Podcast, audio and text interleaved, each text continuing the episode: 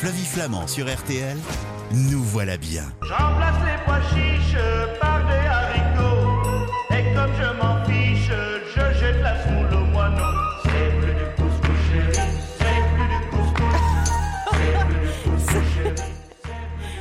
Salut chérie, bonjour Solveig d'Arigo d'Artinet. Bonjour Flavie. Fais-moi du couscous chérie, vous êtes diététicienne nutritionniste.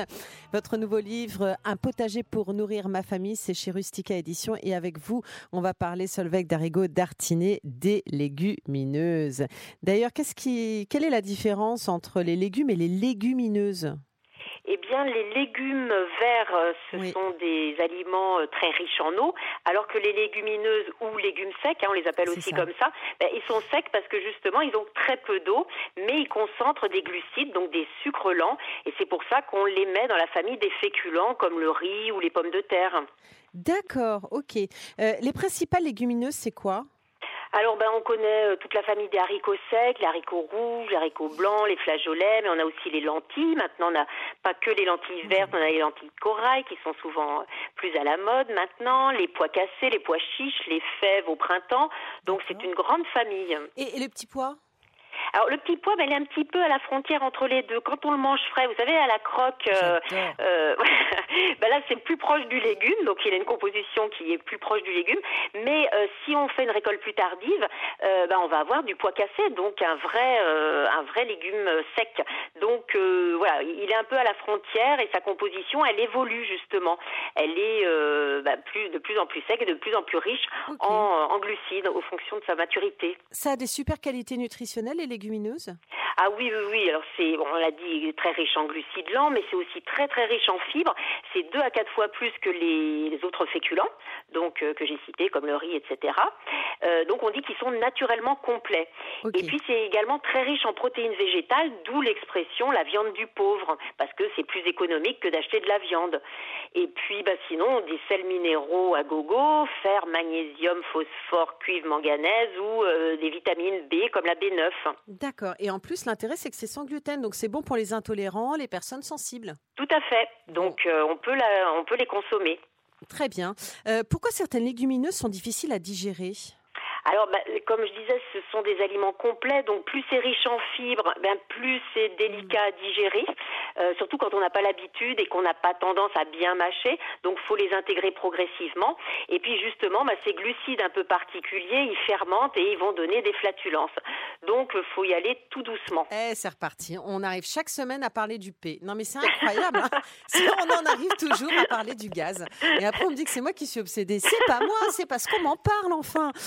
Fabienne, on vous entendait parler euh, tout à l'heure des qualités. euh, nut- euh, pardon. Quoi? Excuse-moi, Solveig, pardon, j'étais en train de rire. Euh, Solveig, on vous entendait parler tout à l'heure des qualités nutritionnelles. Est-ce que les légumineuses peuvent remplacer les protéines animales?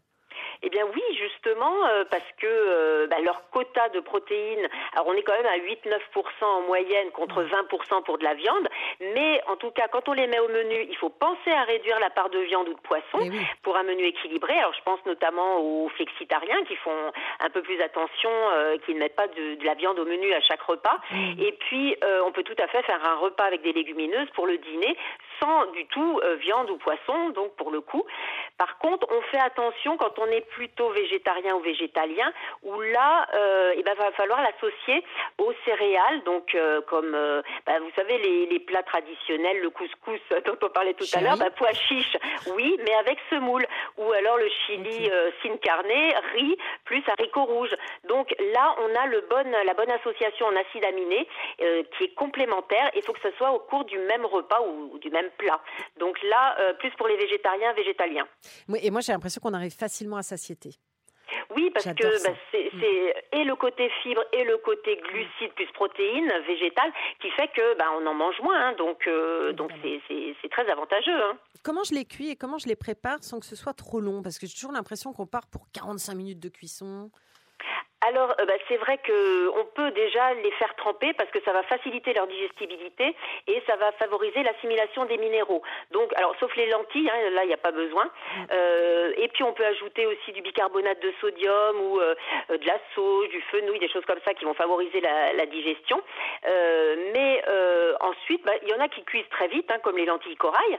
Donc là, c'est 15 minutes. Si par exemple on les met dans un potage ou qu'on fait un, un dalle, voilà, avec plusieurs légumes, etc.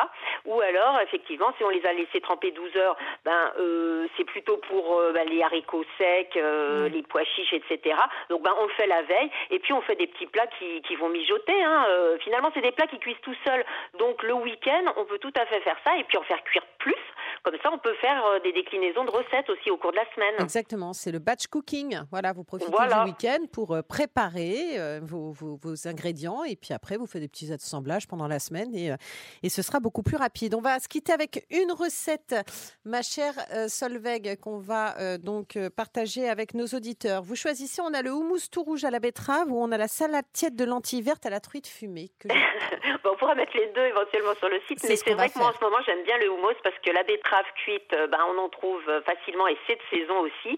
Donc euh, ben, on va mixer euh, justement des haricots rouges, alors qu'on peut acheter et goûter au naturel en boîte hein, euh, à ce moment-là, c'est une possibilité, et qu'on va mélanger donc 250 grammes avec 150 grammes de betterave cuite.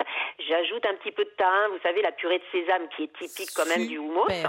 Voilà, un petit peu de cumin, un petit peu de piment d'Espelette, de l'huile de sésame ou sinon de l'huile d'olive, hein, c'est pas grave, un peu de coriandre fraîche et une touche de vinaigre balsamique. Et là, alors moi, je, je mixe tout ça et puis euh, je mets ça dans des barquettes d'endives. Donc ça fait soit une entrée, soit un truc apéro.